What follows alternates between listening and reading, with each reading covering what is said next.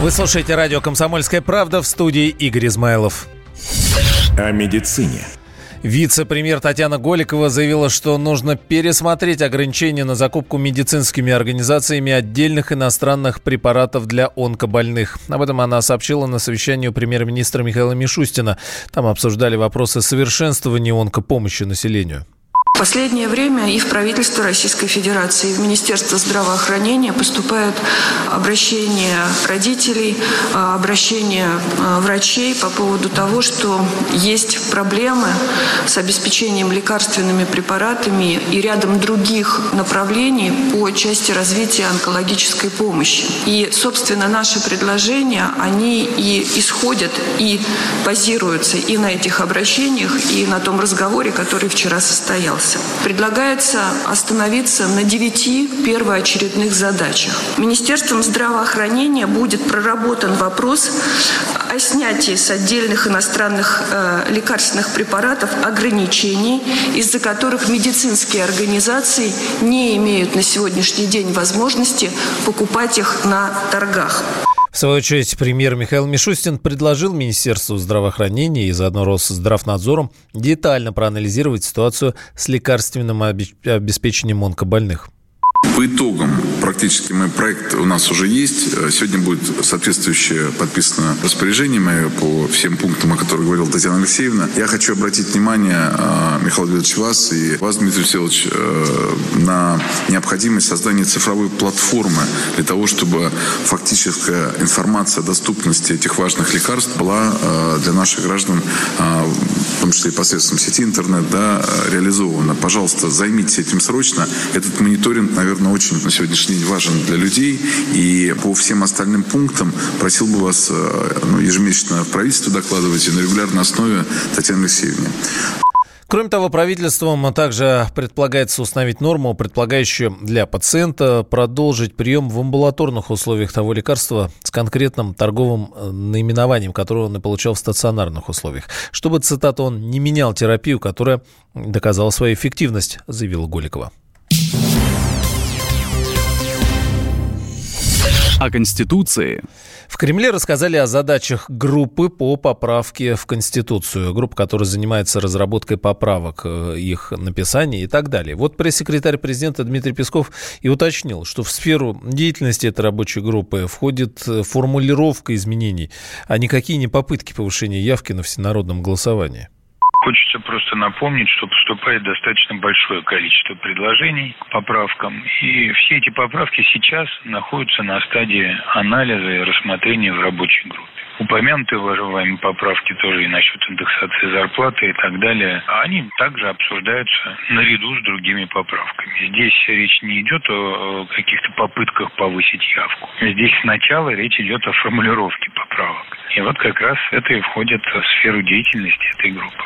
Ну а в Центр избиркоме уже назвали примерную стоимость общенародного голосования по поправкам в Конституцию – 14 миллиардов рублей. Как сообщал глава ЦИК Элла Памфилова, такая сумма сопоставима с бюджетом обычных президентских выборов. Также она отметила, что оптимальное время для проведения голосования по поправкам апрель. Ну, об апреле говорили и ранее. Председатель Совета директоров некоммерческого фонда «Центр содействия законотворчеству», член Общественной палаты Вадим Виноградов рассказал, на что именно пойдут выделяемые миллиарды. Это средняя сумма, которая обходится голосование, выборы, референдум. То есть по практике предыдущих выборов примерно вот примерно такая сумма. Собственно, этой суммой выделяется. Естественно, эти деньги идут на работу всех избирательных участков. Их довольно много. Они создаются во всех субъектах Российской Федерации для того, чтобы провести как раз доступное голосование. И плюс, конечно, деньги пойдут на информирование, на то, чтобы граждане могли ознакомиться с этими поправками. Поэтому это вот такая средняя сумма, которая тратится на избирательную кампанию или на кампанию по проведению референдума голосования. Виноградов также рассказал о том, как будет выглядеть сама процедура голосования. Голосование будет в целом за весь блок поправок, то есть будет бюллетень, поддерживаете ли вы предложенные поправки которые уже будут к тому времени рассмотрены Государственной Думой и Советом Федерации, одобрены двумя третями законодательных собраний субъектов. Соответственно, избиратель, вернее, люди, которые придут на это голосование, должны будут ответить, они поддерживают эти поправки или не поддерживают. То есть я не предполагаю, что голосование будет по каждой отдельной поправке. Это очень сложно, и к тому же многие поправки взаимосвязаны. Еще интересно из новшеств. Памфилова отметила, что Центр избирком создаст специальное мобильное приложение. С его помощью все желающие смогут ознакомиться с полным пакетом поправок к Конституции. Также на голосовании не будет международных наблюдателей. По словам председателя Центра избиркома, для их приглашения просто нет правовых оснований. Эксклюзив. Мария Захарова в эксклюзивном интервью радио «Комсомольская правда» заявила, что речь о восстановлении в ближайшее время авиасообщений с Грузией не идет. В разговоре с Тиной Канделаки официальный представитель МИДа отметила, что прорабатывались послабления в визовом режиме, но и они все пока свернуты они должны уже были бы перейти к моменту максимального упрощения э, год назад. Уже все было готово. Если бы не инцидент в Если бы не вот эта провокативная история, которую разыграли в Тбилиси люди, которые, по-моему, э, искренне ненавидят свое государство. Потому что люди, которые любят свое государство, так, так бы не сделали никогда. Может быть, это люди недальновидные, может быть, это люди неумные. Я и это не исключаю. Но то, что это люди навредили своему государству, у меня же вопросов нет. Прямое авиасообщение России с Грузией было временно прекращено на фоне антироссийских акций протеста еще в июле прошлого года. Общаясь с Тиной Канделаки в студии радио «Комсомольская правда», официальный представитель МИДа призналась, что очень любит путешествовать. При этом, по словам Марии Захаровой, любимое место для отдыха все-таки дача в Подмосковье.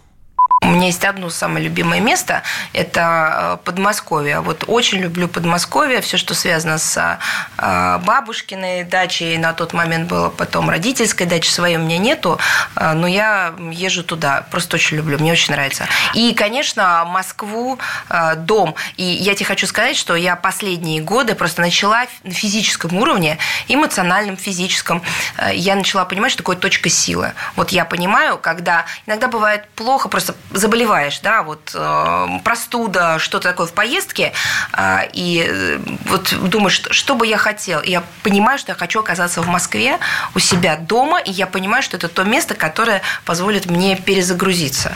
Мария Захарова также рассказала о любви к поэзии. Во время интервью она прочитала лирическое стихотворение своего сочинения. При этом официальный представитель МИДа скромно заметила, что лишь записывает некоторые свои мысли, а не пишет специальные стихи. Я не умею за себя молиться, вот за других просить иное дело. Мне стыдно к Богу обратиться, поклоны бить за душу и за тело. Зачем неловко мне, не знаю, ведь робости в ином не ведала досель. Как будто что-то нарушаю, закон, устав, порядок или цель. Но как же быть, когда мне плохо, когда молитвой только будешь жив, ждать от других заботливого слова или обратить к нему в мольбе призыв? Одно из стихотворений Захаровой было положено на музыку, использовано певицей Наргиз. Песня называется «Верните память». Музыку написал композитор Максим Фадеев. Полную версию продолжения интервью с Марией Захаровой слушайте сегодня в 19 часов по московскому времени, конечно же, на радио «Комсомольская правда». Самые осведомленные самые глубокие инсайды, самые точные прогнозы. Точные прогнозы. Знаем все лучше всех.